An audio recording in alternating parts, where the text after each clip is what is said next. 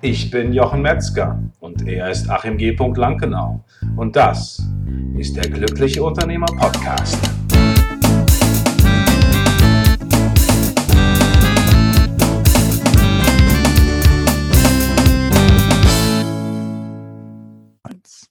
Herzlich willkommen zu einer neuen Folge von der Glückliche Unternehmer Podcast. Und ich freue mich, dass ich heute einen ganz besonderen Gast bei mir habe. Es dreht sich nämlich heute um das Thema Management und Mindfulness. Und äh, der Philipp Ketteler ist heute bei mir aus dem tatsächlich kleinen Dorf Korschenbruch und das ist in der Nähe von Düsseldorf, wer es noch nicht wüsste. Er ist heute hier und er beschäftigt sich seit länger, längerer Zeit mit dem Thema Management und Mindfulness. Ich freue mich, dass er die Zeit gefunden hat, heute bei uns sein kann. Herzlich willkommen, Philipp Ketteler. Hallo Jochen, vielen, vielen Dank für die schöne Ankündigung und danke, dass ich bei dir sein darf. Sehr gerne, ich freue mich, weil dieses Thema, was du mitgebracht hast, das finde ich sehr spannend. Wir haben ja als ähm, glückliche Unternehmer, das ist ja unser Motto, auch vom Podcast, auch unseres Lebens oder meines Lebens zu gucken, wie kann ich als Unternehmer glücklich sein, glücklich bleiben, glücklich werden.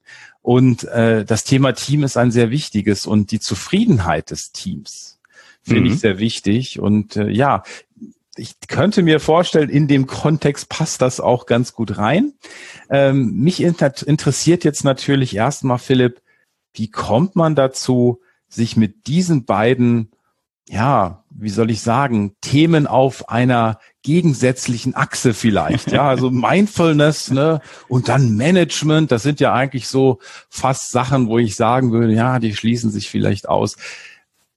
Wie bist du dazu gekommen? Was ist da so dein Gedanke gewesen oder gab es da so eine Initialzündung für dich? Wie ist das in deinem Leben passiert, dass du plötzlich dich da so intensiv mit beschäftigst? Ja, also ich sehe es genauso wie du. Eigentlich sind es Dinge, die so in dem Bewusstsein der breiten Bevölkerung irgendwie völlig diametral entgegengesetzt auf Achsen liegen. Mhm. Ähm, ich habe aber dann vor allen Dingen während meines Studiums im Bereich Management und Leadership festgestellt, dass dem eigentlich nicht so ist. Also einerseits ist es so, dass ich parallel angefangen habe, ein bisschen mit äh, Meditation und mir einfach so einige Dinge durchgelesen habe und dann immer wieder festgestellt habe, dass viele Dinge, die in Führungs- und Managementtheorie eigentlich doch recht viel auch mit Achtsamkeit zu tun haben. Mhm. Achtsamkeit ist einerseits äh, natürlich eine Sache, die nach innen gerichtet ist, andererseits aber auch etwas, was eben mit dem Außen zu tun hat. Und du hast gerade schon das Wort Team ähm, erwähnt und Team bedeutet natürlich Führung. Und Führung heißt auch aber, also je nachdem, wie man es interpretiert, ähm, aber sehr viel eben auch sich in das, an, in das Gegenüber hineinzudenken und Antennen dafür zu entwickeln, wie geht es dem anderen, was kann der andere und insbesondere das Thema Stärken heißt mhm. viel beobachten und viel beobachten heißt eben achtsam, aufmerksam zu sein. Mhm. Und genau in diesem ja, Zusammenspiel an Faktoren bin ich halt einfach darüber gestolpert und ähm, habe mich da immer mehr mit auseinandergesetzt und dann bin ich zu der Erkenntnis gekommen, dass es eben doch keine Gegenspieler sind, sondern dass sie eigentlich viel mehr Hand in Hand gehen müssten, aus meiner Warte heraus. Und das ist eben der Grund, warum ich gedacht habe, ich müsste das, was mir da so widerfahren ist, ähm, den Dingen, denen ich da begegnet bin, die müsste ich einfach mit ein paar Leuten teilen. Mhm. Und das äh, hat dann eben dazu geführt, dass ich meinen Podcast gelauncht habe. Ja. Und das da haken wir doch gleich mal ein. Was ist dir da widerfahren?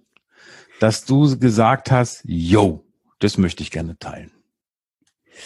Ähm, ja, diese, dieses eine Schlüsselerlebnis, das gibt es, glaube ich, nicht. Also das wäre mhm. jetzt äh, ein, ein, ein bisschen zu vereinfacht, es darauf zurückzuführen. Ähm, es sind einfach mehrere Dinge, die da zusammenkommen. Also einerseits ist ähm, für mich eine sehr wichtige Erkenntnis, ähm, Wissen ist nicht machen. Da habe ich auch eine kleine Folge einfach mal zugemacht. Ja. Ähm, und Wissen alleine ist auch noch nicht wirklich Macht, sondern erst dann, wenn man das Wissen gebraucht. Und es ja. gibt einfach verschiedene Formen, Wissen einzusetzen, natürlich in der tagtäglichen Handlung. Ähm, und die andere Form ist einfach, dass man auch Wissen weitergibt. Und ähm, dann habe ich gedacht, na gut, vielleicht wäre es ja schön, wenn man irgendwie beides machen könnte. Und zudem ist der wunderbare Nebeneffekt, dass ich mich immer wieder mit diesen Themen beschäftige und dadurch sie nochmal neu erlerne und für mich nochmal neu reflektiere. Ja. Und vieles, was ich anderen Menschen erzähle, erzähle ich auch immer wieder mir selber. Die Sachen weiß ich zwar, aber nur weil sie irgendwo ganz, ganz tief im Hinterköpfchen gespeichert sind, heißt das ja noch lange nicht, dass man sie auch in der täglichen Anwendung hat.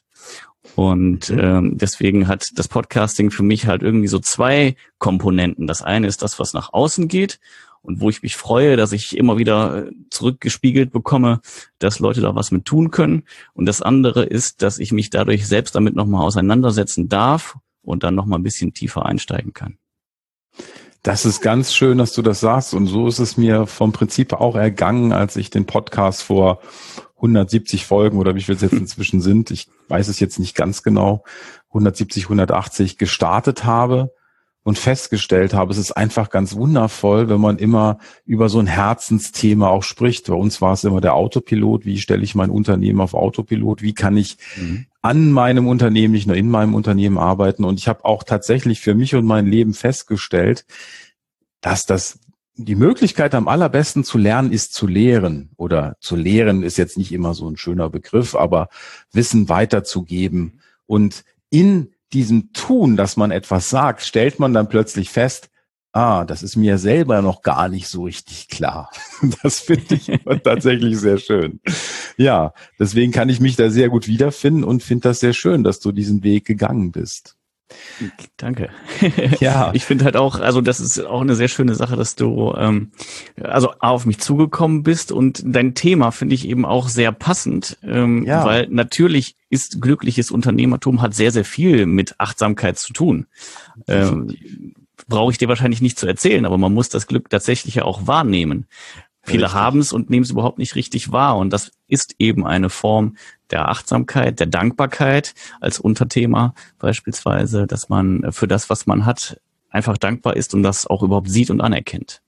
Deswegen bin ich, ah, danke, ja, das, deswegen bin ich auch tatsächlich ein großer Freund von Dankbarkeitsübungen, weil äh, als Unternehmer habe ich eben oft dieses Thema, ich schaue nach vorne, das habe ich gemacht, was ist das nächste, was, was schaffe ich da oder bin ich noch nicht, das habe ich noch nicht erreicht und so.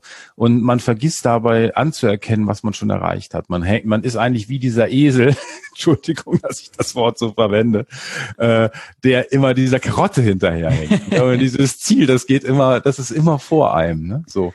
Und das, das sehe ich auch ganz genauso. Also Achtsamkeit ist als Unternehmer eines der wertvollsten wertvollsten, äh, wertvollsten Eigenschaften, die ich auch mitbringen kann, um als Unternehmer glücklich zu sein. Definitiv. Ist das, ist denn dein Thema ähm, Management von anderen, also auch Teammanagement, Teamführung? Oder geht es auch um das Selbstmanagement? Oder ist es tatsächlich ein Thema bezüglich der Achtsamkeit, die in beiden zu finden ist? Letzteres. Also ich finde sehr gut, dass du die äh, Brücke aufgemacht hast und eine Schlüsselerkenntnis für mich war ähm, beispielsweise, dass Management und Führung eben sehr viel auch mit Selbstführung und Selbstmanagement zu tun hat. Also wenn wir jetzt nochmal zurückblicken, was war irgendwie so eine der Kernerkenntnisse, dann, dann ist es genau das. Ähm, man beschäftigt sich in, also gerade wenn es irgendwie um Führung geht und gerade wenn es um alte Modelle geht und ja auch irgendwie so ein weiter tradiertes ähm, Bild von Unternehmern, von Unternehmenslenkern und von Führungskräften, ähm, dann heißt das immer nur irgendwie mit anderen, äh, andere Menschen anzuspielen und sich um die zu kümmern und der Fokus geht in die Richtung mhm. und es geht viel weniger darum, was muss ich eigentlich selbst mitbringen, was muss ich selbst machen, was kann ich an mir selbst verbessern, um eben das Zusammenspiel im Team auch zu verbessern. Und genau das ist, glaube ich, irgendwo halt auch ein ganz elementarer Bestandteil und somit auch Bestandteil des Podcasts.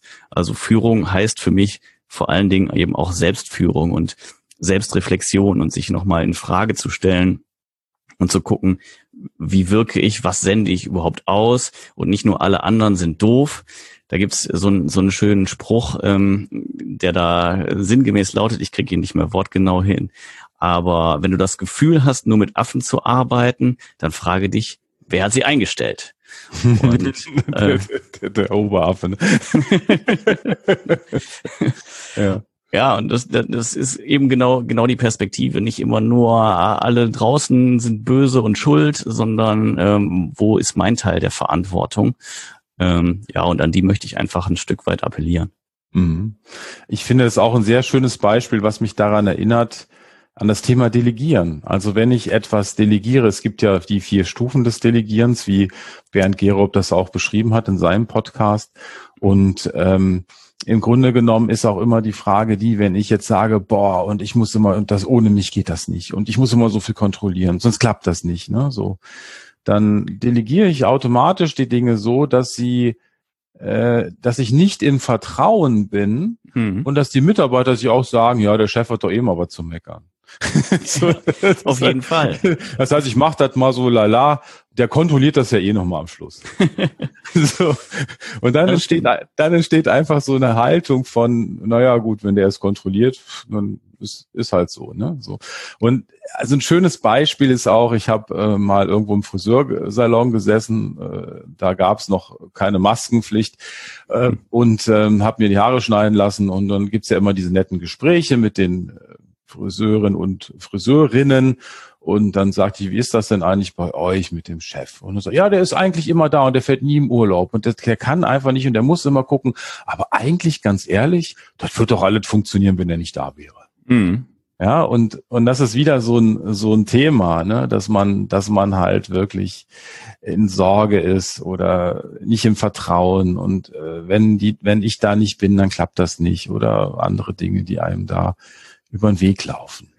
Absolut, ja. Ich glaube, Vertrauen ist auch eben eine der, der Kern, ja, Kompetenzen will ich gar nicht sagen, aber ein, ein Kernelement für einfach gutes Gelingen. Und das ist nicht nur so, dass man sich als Führungskraft dann irgendwie ja auch entlastet dadurch, sondern es ist natürlich auch eine Form der Wertschätzung den Mitarbeitern gegenüber, ja. die dann ja auch feststellen, okay, der vertraut mir und die blühen natürlich auch ganz anders auf und übernehmen dann auch andere Verantwortung. Und das ist in meinen Augen halt das, das zweite ähm, Schlüsselwort jetzt in dem Kontext auch des Delegierens, weil wenn man ohne Verantwortung delegiert, also rein die Erfüllung der Aufgabe, dann hat man natürlich das, was du gerade eben erwähnt hast, dann kommt das Ganze zurück.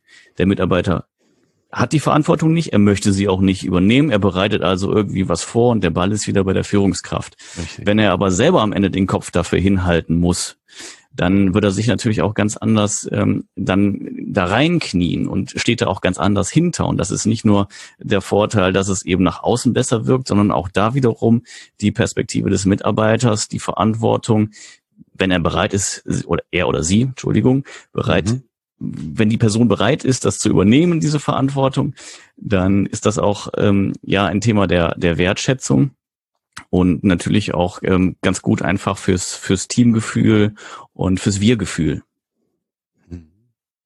Ja, also das, das definitiv. Mir fällt da noch dieses schöne Beispiel ein, das auch sehr gut passt. Dort ist das Glas ist entweder halb voll und halb oder halb leer. Und äh, während mhm. wir so sprechen, ist mir aufgegangen, dass das eigentlich fürs Delegieren oder für das Team auch genauso funktioniert. Ich kann aus einer Haltung von Misstrauen kommen, mhm. sagen, ah, mal gucken, ob die das richtig machen.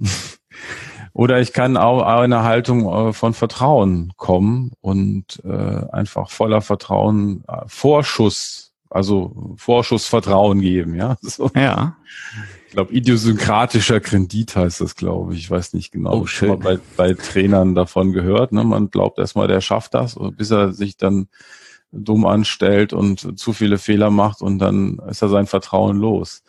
Aber ähm, das, das finde ich einfach auch sehr wichtig, dass man äh, das macht. Und was, was gibt's, gibt's Dinge, die du noch empfehlen würdest? Gibt's Dinge, wo du sagst, das ist etwas, wo ich selber für mich schauen kann auf mich selbst, was ist bei mir, dass das im Team so ist? Was gibt's da? Was ist dir da irgendwas aufgefallen in deiner Beschäftigung mit dem Thema, was so herausgestochen hat oder was da eine Rolle spielt?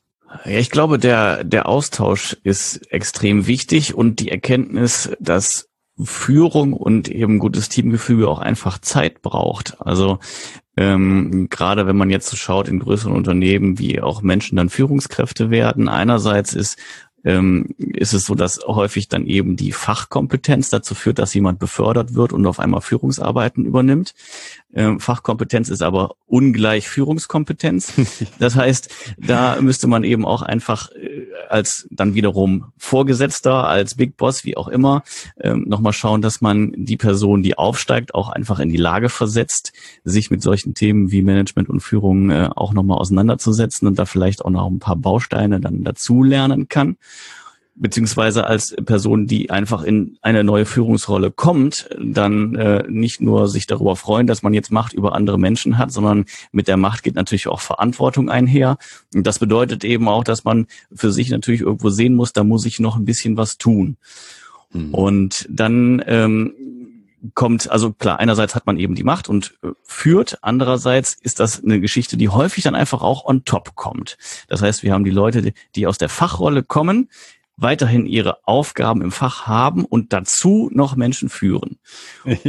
und äh, dann sind wir halt irgendwo bei vorher, sind wir mal optimistisch und es waren äh, 95 Prozent Auslastung, sind wir theoretisch irgendwie bei einer Workload von 150, 180 Prozent. Oh. Und das kann natürlich dann eigentlich auch gar nicht funktionieren, wenn man mhm. allen Aufgaben gerecht werden möchte. Mhm. So. Und ähm, das ist natürlich A, relativ viel Stress und B, fällt dabei einiges einfach hinten runter. Und das kann zum Beispiel eben der Austausch sein. Also ich will nicht sagen, dass das jetzt für alle Fälle zutrifft, aber das kann eben sein, weil so ein gerade inoffizieller Austausch ist natürlich etwas, was man relativ zügig auch einfach mal wegstreichen kann. Dabei ist das einfach eine ganz wichtige Quelle für Informationen über die ähm, ja über den Zustand des Teams. Sind die Leute zufrieden? Wie fühlen sie sich? Wo drückt der Schuh? Und wo sind für mich als Führungskraft dann auch einfach Ansatzpunkte, um Dinge zu verbessern?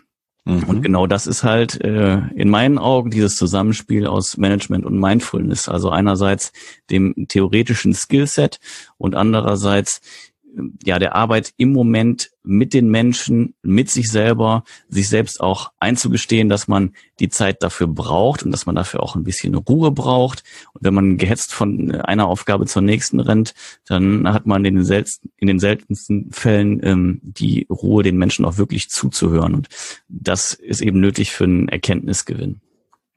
Ich finde das sehr schön, was du sagst, und das sind mehrere Gedanken, die mir gekommen sind. Einerseits gibt es ein etwas älteres Buch, das habe ich, glaube ich, vor, weiß ich nicht, 30 Jahren gelesen, so gefühlt 25 Jahren. Und das ist das Peter-Prinzip. Und das Peter-Prinzip sagt einfach, ich weiß nicht, ob man das heute noch so sehen kann, das wurde auch in einer anderen Zeit geschrieben, dass jeder irgendwann seine Stufe der Unfähigkeit erreicht hat. ja, das Zitat kenne ich auch. Und äh, die Idee dahinter ist einfach, zum Beispiel, jemand möge vielleicht ein guter Lehrer sein, aber als Direktor ist er einfach nicht geeignet. Hm. Das ist, glaube ich, auch wichtig, äh, dass man dem vielleicht irgendwie Raum gibt. Ich weiß nicht, wie man das machen kann, aber dass man auch sagt, überleg dir das gut, ob das auch wirklich deins ist, weil wir leben ja so ein bisschen in der Gesellschaft, wo es darum geht, sich zu profilieren und zu sagen, ja, also wenn ich dann eine Führung Führungsrolle habe, dann kriege ich mehr Geld ähm, und habe auch mehr Ansehen. Das ist so der nächste Schritt. Aber ja. vielleicht ist es auch einfach gut, wenn man ein Leben lang äh, Entwickler bleibt oder ein Leben lang Fachkraft bleibt, weil man einfach total Spaß daran hat und plötzlich merkt, wenn man Führungskraft ist, dass das einen total stresst. Absolut. Ich glaube, das ist auch eine super, super wichtige Erkenntnis. Und was du gerade gesagt hast, diese Konvention, der Druck der Gesellschaft irgendwie aufzusteigen. Wenn man nicht aufsteigt, dann äh, hat man irgendwas falsch gemacht und ist nicht äh, konzentriert und sonst was. Das halte ich für völlig falsch und finde es extrem wichtig, dass man in sich reinhört und zu sich da auch ehrlich ist ob wirklich so eine Führungsrolle was äh, für einen ist. Weil wenn man sehr glücklich ist mit dem, was man tut, dann sollte man sich eher darauf konzentrieren, meines Erachtens. Und dann da lieber weiter sich spezialisieren und äh, darüber kriegt man dann vielleicht weniger Anerkennung in der Breite, aber eben in der Spitze durchaus, wenn die Leute halt das sehen, was kann man alles da in dem Feld, wo man sich gerade tummelt und äh, wo man halt dann auch Spitzenleistungen einfach erzielen kann was einem leicht fällt, was einem Spaß macht, wo man nicht unter Druck gerät, wo man jeden Morgen aufsteht und sagt, boah, jetzt habe ich aber richtig Bock, bleiben wir jetzt bei dem Thema Entwicklung, eine neue Website zu bauen oder da halt irgendwie nochmal ähm, eine, eine Nische zu finden, ein Tool zu verbessern, was weiß denn ich, dann ist es in meinen Augen viel, viel mehr wert, als ähm, ja, jetzt irgendwo dann eine Führungsrolle zu übernehmen, mit der man totunglücklich wird. Ähm, weil Absteigen ist zwar eine Sache, die ich persönlich befürworte, äh, die aber vielen durchaus schwerfällt. Das heißt, wenn sie dann einmal die Führungsrolle haben, wollen sie nicht mehr zurück in die Spezialistenposition und zwar nur aus Prestigegründen und sind dann den Rest ihres beruflichen Lebens äh, zumindest auf der Ebene unglücklich. Und wir wollen ja nicht nur glückliche Unternehmer, sondern eigentlich auch glückliche Mitarbeiter haben. Ein glückliches Team ist ganz, ganz wichtig auf jeden Fall, denn das macht das aus. Ich habe mit einem Unternehmer gesprochen, er hat gesagt, ich finde das einfach schlimm, wenn mein Team unglücklich ist. Und natürlich schwingt dann auch noch mit, wenn die unglücklich sind. Und ich habe jetzt ein, vielleicht ein kleineres Unternehmen. Ja, dann vielleicht verlassen die mich irgendwann. Also da schwingt dann diese Angst, dieser Glaubenssatz dann vielleicht nochmal mit. Ja. Ähm, was ich auch wichtig finde, ist einfach, wie kann man so eine Kultur schaffen, dass das in Ordnung ist. Ja, dass Leute, die einfach gut sind in dem, was sie tun, wertgeschätzt werden dafür und nicht, man nicht auf sich runterschaut und sagt, ja, du bist doch nur der Programmierer oder so. Ähm, weil das ist, glaube ich, das, was es ausmacht. Und dann kommt natürlich auch wieder dein Thema da rein, die Mindfulness, die Selbst, die, die, dieses Selbstmanagement oder die Selbsterkenntnis dass man einfach auch die Chutzpe äh, hat, den Mut hat zu sagen, ja, ich bin Entwickler, das ist das, was ich gerne mache, das liebe ich und ich werde das mein Leben lang machen ich finde es toll. Weil das ist das, was ich mag, was ich liebe, was ich toll finde. Ich will immer wieder da weiterkommen und noch besser werden, aber das ist meins und es ist mir völlig egal, was die anderen sagen. Ja, also was du eben gesagt hast, ist, glaube ich, sehr wichtig, dass die Akzeptanz dafür irgendwie geschaffen werden muss. Und ähm, jetzt zu sagen, das kriegen wir in der breiten Bevölkerung äh, mit wenigen Mann hin, ist natürlich irgendwo illusorisch, aber mhm. jede Führungskraft kann natürlich ihren Beitrag dazu leisten. Einerseits ist es ja so, dass Team Work in irgendeiner Form halt auch gewürdigt werden muss und vor allen Dingen natürlich auch der Beitrag äh, einzelner Personen, dass das auch nochmal sichtbar gemacht wird und darüber wird natürlich auch die Leistung des Spezialisten sichtbar. Und wenn er darüber eben die Anerkennung erfährt und die Leute sich auch ein bisschen mit seinem Thema auseinandersetzen und da reinschauen und dahinter gucken, Stichwort Achtsamkeit, dann wird natürlich auch da die Wertschätzung deutlich und derjenige ist auch zufrieden damit, was er tut. Und ähm, dann ist es, glaube ich, wichtig, dass man den, den Beitrag des Einzelnen auch, oder dass man die Bedeutung des Beitrags ein Stück weit herausarbeitet. Also nicht nur, derjenige hat seine Arbeit gemacht und das ist das, was wir ohnehin von ihm erwarten, sondern dann mal zu sagen, wir sind überrascht, wie gut es geworden ist, es ist klasse, wie schnell das Ganze gelaufen ist. Du kannst wirklich das, was du da tust und mach gerne weiter so. Und wenn wir dich unterstützen können, von Unternehmensseite her oder auch vom Team her, wie du noch besser werden kannst, wie du noch mehr Spaß daran haben kannst, äh, dann lass uns da einfach offen und ehrlich drüber sprechen. Und wenn derjenige damit unzufrieden ist mit der Rolle, die er inne hat, ob das jetzt die Spezialistenrolle ist oder auch die Führungsrolle, ähm, dann braucht es da natürlich einfach Mut zu. Also das ist auch das, was man irgendwie ja ein Stück weit äh, schwer verändern kann. Abgesehen davon kann man aber als Führungskraft das Ganze versuchen ein bisschen zu erleichtern, das Ganze auch nochmal anzusprechen und auch nochmal zu schauen, was kann derjenige besonders gut, an, ihm das eben auch nochmal vor Augen zu führen, ähm, wo man glaubt, dass derjenige oder wo man sieht, dass derjenige sehr gut ist. Und das ist ja in manchen Fällen auch nicht immer das, was man am allerliebsten macht. Ähm, da gibt es so ein schönes Beispiel dass äh, viele Menschen sehr, sehr gerne singen, aber nicht alle können es deswegen auch. Und ähm, selbst wenn man sie jetzt lässt und sich da auch weiterentwickeln lässt, werden sie womöglich eben keine Spitzenleistungen erzielen. Es gibt aber andere Dinge, die fallen ihnen eben ganz leicht und viel, viel leichter als anderen. Und das sind ja die eigentlichen Stärken. wenn ja. man sich auf die besinnt, ähm, sowohl in der Selbstwahrnehmung als auch vor allen Dingen von ja, anstelle der Führungskraft oder anstelle eines Kollegen oder sowas, ähm, dann ist das, glaube ich, extrem wichtig und auch eine wertvolle Erkenntnis, wenn man sie dann der Person auch einfach spiegelt. Genau, das, das finde ich wichtig. Ja, wir haben ganz viele, ganz viele weiß ich gar nicht, aber wir haben es immer wieder aufgegriffen. Das ist halt der, die Geschichte der besonderen Begabung, die Dinge, die wir tun, äh, in denen wir aufgehen, wo wir das Gefühl haben, am Ende des Tages Äh, wir haben manchmal sogar mehr Energie als vorher. Ja. das sind so Dinge, ich, ich äh, rede eigentlich am meisten, am liebsten, das sind eigentlich die Dinge, die ich am liebsten mache, mich mit anderen zu unterhalten. Und da, oder auch in dem Kontext, und da stelle ich manchmal fest, in meiner Mastermind-Gruppe, die ich für Unternehmer und Solopreneure mache, dass ich manchmal müde bin vor, wenn es dann abends stattfindet, dann bin ich dabei und hinterher bin ich voller Energie. Und so ist das, glaube ich, mit diesen Dingen, die man gerne macht, dass das einfach einen beflügelt. Und dieses Beflügeln ist einfach das schönste Geschenk, was man sich meiner Meinung nach in seinem Leben machen kann, da immer mehr hinzukommen und die Gelassenheit zu besitzen, die anderen Dinge sein zu lassen. Das ja, ist ein schönes Stichwort, auf jeden Fall. Ja. ja. Und ähm, was mir auch einfällt, ist im Team, ich weiß nicht, wie, wie häufig das so praktiziert wird. Also ich mache das in meinem Team schon, dass ich einfach sage, wofür ich dankbar bin. Also dass man auch wirklich die Dankbarkeit äußert. Also mein hm. Büro zum Beispiel, äh, jetzt wo wir drüber reden, merke ich, ich könnte es doch mal noch mal wieder intensivieren. Ähm, das ist auch sehr schön. Aber ich habe gemerkt, als ich ähm, ein, ein Büro habe oder eine Assistentin, die sich um viele Belange meines Unternehmerlebens gekümmert hat, dass ich das als, ähm, ich habe immer gesagt, du machst mein Leben schöner. Weil die ganzen hm. Dinge, die ich nicht mag, die werden mir abgenommen.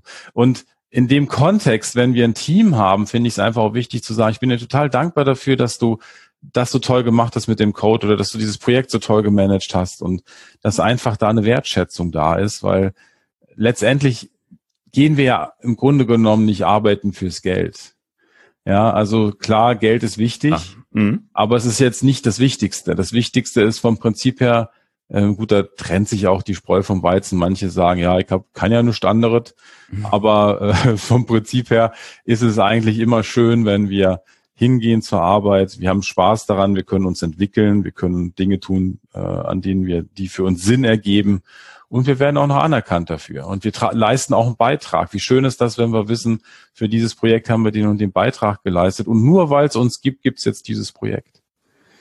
Das ist auf jeden Fall extrem viel wert, ja, bin ich, bin ich ganz bei dir. Und was man auch nicht vergessen darf, ist, ob wir es gerne machen oder nicht, wir machen es äh, den Großteil unseres Lebens und verbringen ja. äh, mit den Kollegen und im Team viel, ja. viel mehr Zeit, in den meisten Fällen, als mit der Familie oder mit Freunden. Und von daher bin ich auch der Ansicht, sollte es schon irgendwie schön sein und es sollte auch irgendwie schon ein bisschen Spaß machen. Natürlich kann es nicht immer nur Highlife sein, das ist ganz logisch. Ähm, aber das, was eben im, im, im persönlichen Einflussbereich ist, das darf man gerne auch anfassen, meines Erachtens. Ja, ja, das, das sehe ich, äh, das sehe ich definitiv so. Ja, was, was kann man denn jetzt einem Team sich selbst raten? Also wenn du jetzt jemand vor dir hättest und der wird jetzt sagen, oh, Irgendwie ist alles hier total stressig. Äh, oder es wird mir eigentlich alles zu viel hier oder ich komme mir irgendwie nicht zurecht, ich kann nicht mehr geradeaus gucken. Was ist das, was du ihm empfehlen würdest? Ja, ähm, du hast eben sehr wichtige Stichworte genannt. Also einerseits äh, finde ich das Thema Dankbarkeit, wie du es eben gesagt hast, äh, sehr wichtig, dass man anderen sagt, wofür man dankbar ist, dass man aber gerade, wenn man so einen totalen Tunnelblick hat und feststellt, von allen Seiten prasselt was auf mich ein und nicht weiß, damit umzugehen, dann ähm, ist das Wichtigste, was man braucht, einerseits ein bisschen Ruhe und Gelassenheit, auch wenn das so absurd klingt, weil man genau das natürlich in diesen Zeiten gar nicht finden kann. Und das andere ist eben Dankbarkeit, was dann damit auch einhergehen kann.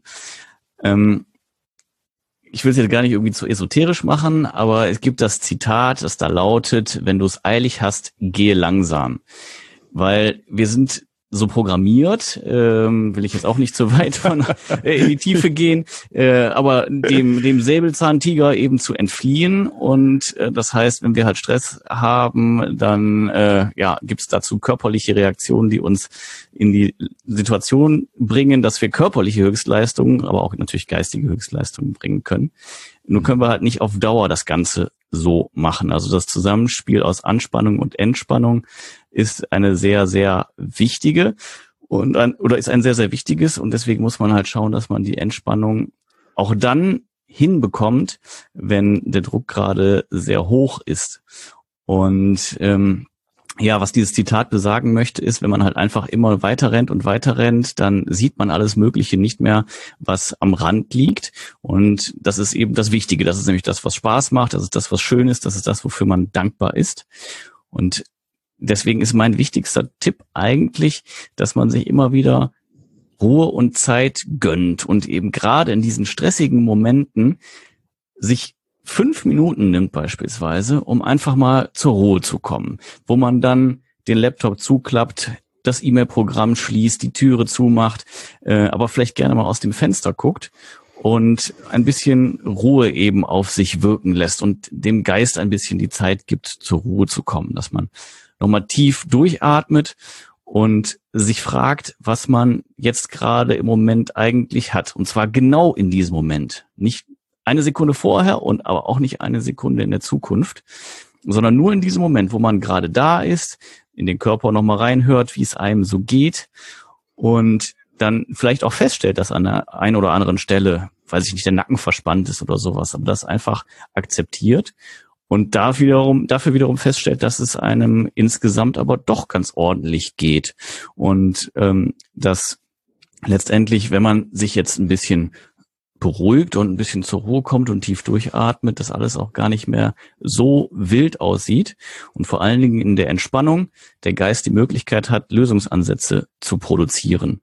Und diese Lösungsansätze sind manchmal ganz simpel, dass man feststellt, dass man eine Sache überhaupt gar nicht jetzt machen muss, die einen unheimlich gestresst hat, sondern dass es vollkommen reicht, wenn man das morgen macht oder nächste Woche oder dass man denjenigen, der darauf wartet, kurz fragt, ob es ausreichend ist, wenn man es eben ein bisschen später einreicht. Ähm, ich habe die Erfahrung gemacht, dass sogar in den Fällen, wo ich dachte, das muss unbedingt dann sein und die Welt geht unter, wenn nicht. Wenn ich frage, ob es okay ist, einen Tag später abzuliefern, dann ist es so, dass in, sagen wir mal, sieben von zehn Fällen die Sache halt aufgeht. Und äh, erwartet hätte ich es vielleicht in einem von zehn. Und allein dieses, ähm, diese Diskrepanz zwischen Selbst- und Fremdwahrnehmung ist, glaube ich, wichtig, dass man die halt dann auch wiederum auflöst. Aber das funktioniert halt nicht, wenn man die ganze Zeit nur vor dem Säbelzahntiger wegrennt und sich nur darauf äh, konzentriert, irgendwie äh, nicht zu stolpern. Aber dann ist man in einem reinen Reaktionsmuster und hat einfach gar nicht die Gelegenheit zu agieren. Und ähm, ja, das, deswegen ist dieses Thema Ruhe, sich selbst ein bisschen zu beruhigen, in sich hineinzuhören, in meinen Augen eigentlich das Wichtigste, was ich äh, mitgeben kann für Leute, die äh, das Gefühl haben, es geht gerade überhaupt nicht mehr weiter. Das ist zwar keine Lösung für das konkrete Problem, aber da jetzt irgendwie die Universal, den Universalschlüssel zu versprechen, halte ich auch für schwere Quacksalberei. Ähm, es ist einfach nur das Herstellen einer Ausgangssituation, aus der man dann imstande ist, eine Lösung zu finden. Und ja. das ist man eben nicht, während man rennt. Ja, ich finde, ich finde das ganz schön, was du gesagt hast, dieses Zitat, was auch in meinem neuen E-Book vorkommt, äh, ah. der Unternehmerin und Unternehmer Herzensweg. Ähm, es ist auch unten verlinkt, wer es jetzt äh, da Interesse dran hat. Ähm, und ich fand es sehr schön, weil ich hatte dieses Erlebnis, dass dieses Satzes, den du genannt hast, ähm, Lao Tse hat ja gesagt, also eine andere Begrifflichkeit, ist, äh, dass er sagt, die, die Reise der tausend Schritte äh, beginnt mit dem ersten, der tausend Meilen beginnt mit dem ersten Schritt. Ja. Und ich hatte damals eine Kubanerin im Team und die sagte, auf Kubanisch heißt das Original übersetzt ins Deutsche, also zurück übersetzt, man macht den Weg beim Gehen. so. Und ich fand das total schön. Weil was heißt das? Man macht, man geht Schritt für Schritt und ich stelle mir jetzt dieses Bild vor, du bist im Stress, da ist ein Mitarbeiter, der will was von dir, du weißt überhaupt nicht, was links und rechts ist. Und ich hatte gerade dieses Bild aufpoppen, dass ich sagte, dass du wirklich wortwörtlich zu diesem Mitarbeiter sagst, warte mal. Jetzt bleibt er da genau stehen, wo du sagst. Warte mal, das macht er natürlich nicht. Ich brauche mal fünf Minuten ich bin dann danach wieder für dich da.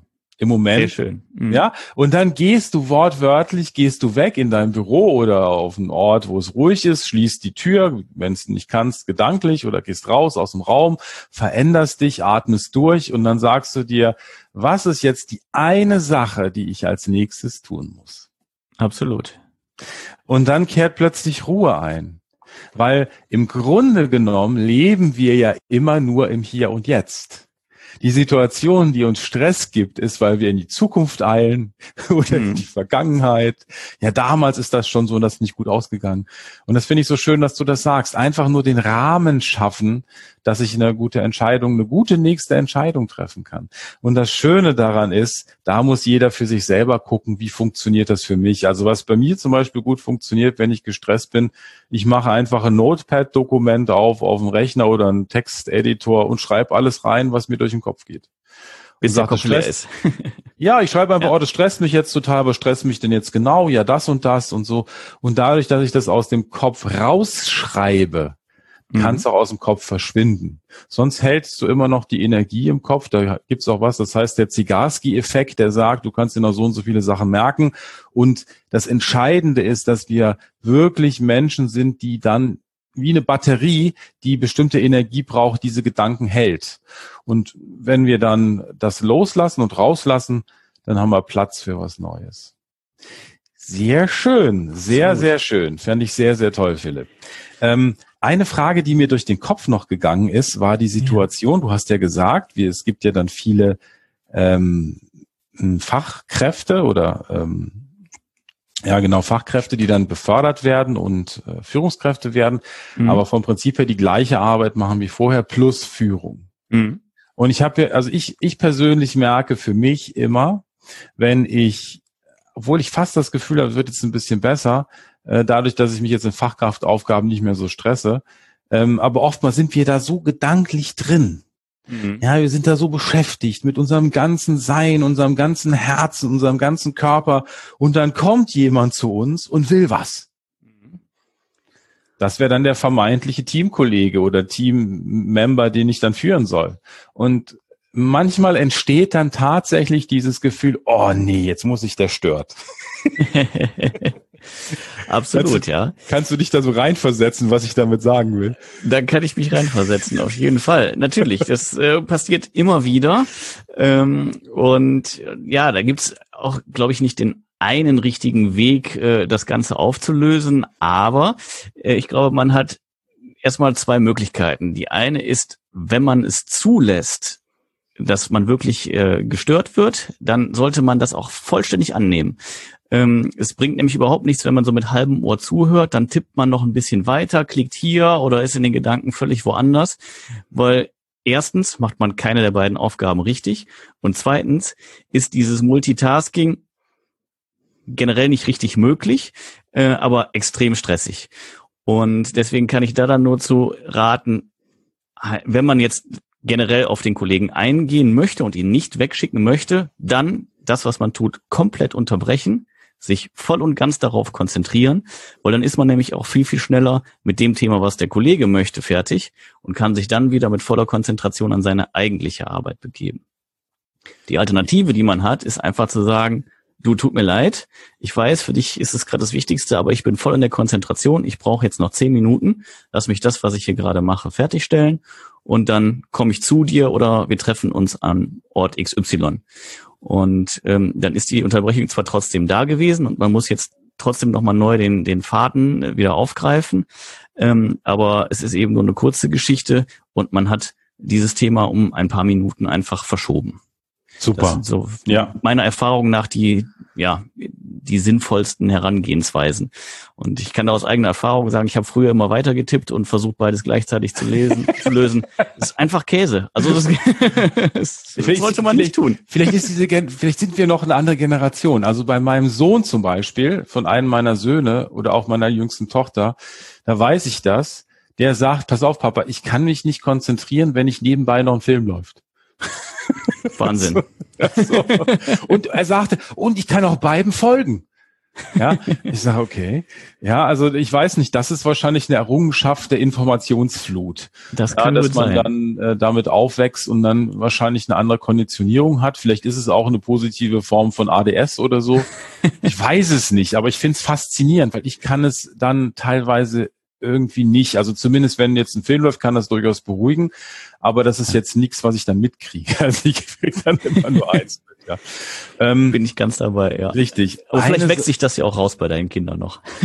ja, gut, der ist ja auch schon 26, also ich glaube, okay, das, einverstanden. Das, das, bleibt dann auch. Das bleibt dann, ja. Ja, ja, aber das ist auch, das ist auch in Ordnung. Ich finde ja auch toll, dass es, äh, dass das so ist. Ich finde das sehr faszinierend tatsächlich. Ich habe noch, äh, genau, ein, eine Geschichte, die mir noch aufgefallen ist bei dem, wo wir gerade drüber gesprochen haben, wer jetzt von euch Kinder hat oder wenn du jetzt ein Kind hast oder mehrere Kinder zu Hause hast, da kann man das sehr gut üben. Weil ich habe auch Ich habe keine, von daher kann ich da jetzt gerade nicht mitreden. ja, das ist ja kein Problem. Aber die, äh, ich habe dafür die, die du jetzt nicht hast, weil ich habe fünf oder die du noch nicht hast, ähm, wobei vier schon groß sind. Aber äh, bei meiner kleinen Tochter, die ist jetzt elf. Kommt dann und äh, die nimmt auch keine Rücksicht oder so. Ne? Wenn die dann loslegt, dann legt die los. Ne? Also ich habe das meist so, wenn meine Frau dann da ist, dann wird die meist in Beschlag genommen, ähm, weil ich dann auch nicht so aufmerksam bin. Aber die kommt dann und dann stelle ich auch fest, äh, ich will eigentlich jetzt gerade, und das ist ja das Thema, ich will jetzt gerade diese eine Sache erledigen. Ja, ich will dieses kleine Mini-Projekt fertig kriegen oder so. Und Mhm. Es ist wichtig, wie du es gesagt hast, dass man eine Entscheidung trifft, dass man sagt, okay, ich kann es jetzt nicht ändern, es ist jetzt wichtig, ich mache hier mal einen Cut, drehe mich um und lass mich voll auf das andere ein. Und so geht's mit Kindern genauso.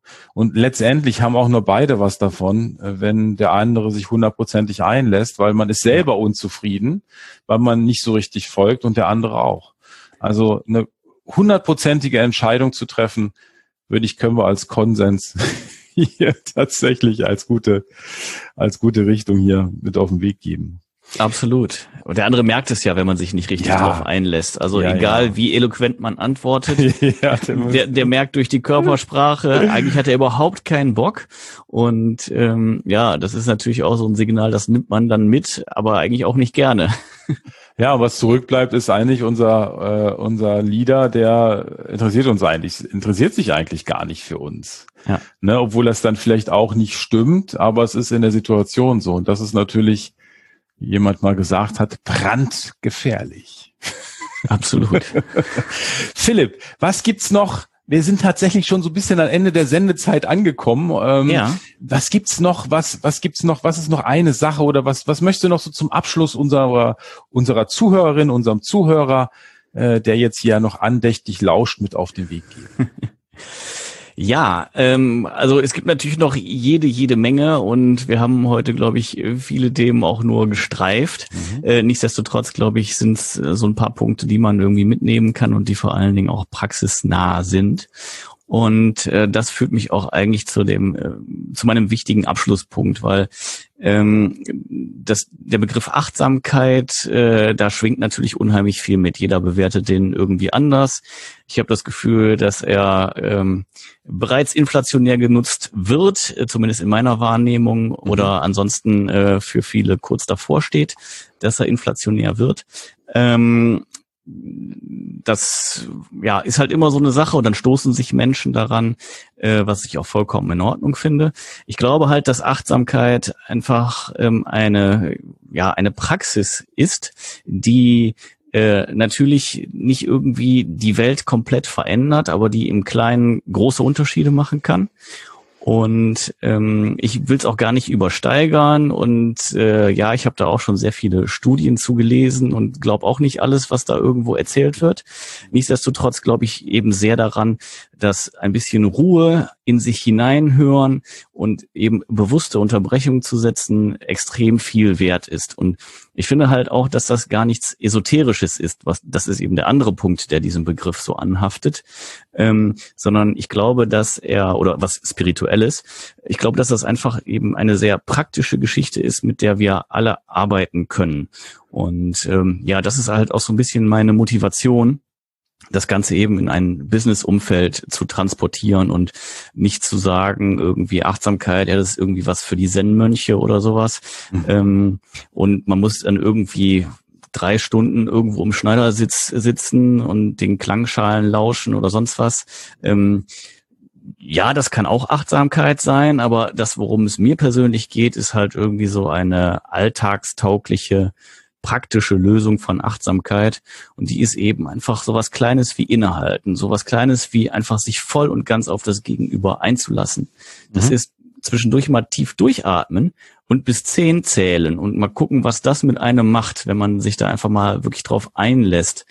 Und ähm, ja, das ist eben der Grund, warum ich überhaupt diesen Podcast mache, äh, warum ich der Ansicht bin, dass es sich mit eben Management-Theorie sehr gut verbinden lässt. Und das ist das, was ich glaube, was jeder einfach für sich mitnehmen kann. Versuchen jetzt im Hier und Jetzt zu sein und in sich hineinzuspüren, zu gucken, wie hat man seine Füße gerade aufgestellt, wie fühlen sich die Fußsohlen an oder wie fühlt sich der Atem an, wenn er kalt in die Nase hineingeht und warm wieder rauskommt. Und äh, das ist eben der Weg, um im Hier und Jetzt einfach anzukommen. Und das löst viel Stress und bringt einen relativ schnell dann einfach in so eine Situation, wo man eben agieren kann und nicht mehr nur auf Reaktionen festgelegt ist. Sehr schön. Vielen Dank, Philipp. Du hast ja den wundervollen Podcast Management Meets Mindfulness. Genau. Und wer da weiter eintauchen möchte, ist herzlich eingeladen, sehr gerne, ja. Vielen, vielen Dank, dass ich bei dir sein durfte und ein bisschen mit dir erzählen konnte. Ja, es hat mir sehr viel Freude bereitet. Vielen Dank, dass du da warst. Ich wünsche dir, unserem Hörer, dir als Hörer, dir als Hörerin eine ganz wundervolle Woche auch mit viel Achtsamkeit, viel Mindfulness und denk daran, du hast das Recht, glücklich zu sein. Bis zum nächsten Mal, entweder am Donnerstag oder am nächsten Dienstag. Ja, auch von meiner ja, auch von meiner Seite, liebe Hörer, vielen Dank, dass ihr bis zum Ende dabei geblieben seid und zugehört habt. Wenn ihr den Jochen bei mir im Podcast auch nochmal hören möchtet, dann schaut doch einfach mal vorbei bei Management Meets Mindfulness, entweder im Podcast oder gerne auch in den sozialen Netzwerken bei Facebook oder Instagram. Bis dahin. Ja, da haben wir es wieder. Ein wundervoller Podcast ist seinem Ende entgegengegangen. Und wenn du dich fragst, wie kann ich jetzt weitermachen, wo könnte es weitergehen, dann gibt es eine Sache, die ich dir empfehlen kann. Das ist der Autopilot-Schnelltest auf autopilotschnelltest.de. Und dieser Schnelltest ist für dich angelegt, dass du rausfinden kannst, wo du mit deinem Unternehmen stehst, ob du noch stark involviert bist, ähm, wie du es weiterentwickeln kannst. Und äh, das ist eine Möglichkeit. Und die zweite Möglichkeit, die ich empfehle, wenn du jetzt sagst, ein Coaching ist vielleicht nicht das, was ich machen möchte, ich möchte vielleicht eher auch selber erstmal weiterkommen und mich mit anderen Unternehmern austauschen, dann gibt es bei uns diese wundervolle Möglichkeit der Mastermind-Gruppen, der Unternehmer-Mastermind-Gruppen. Und wenn dich das interessiert, dann schreib einfach eine E-Mail an mastermind at der-glückliche-unternehmer.de oder wie Achim sagen würde, mastermind at der-glückliche-unternehmer.de. Ich wünsche dir eine ganz fantastische Woche und wenn du Fragen hast, schreib einfach auch an die gleiche E-Mail mastermind at der-glückliche-unternehmer.de und wir beantworten jede Frage. Ich bin natürlich neugierig, vor welche Herausforderung du stehst. Lass es dir gut gehen, bleib entspannt und ich freue mich auf dich in der nächsten Woche. Ciao, ciao.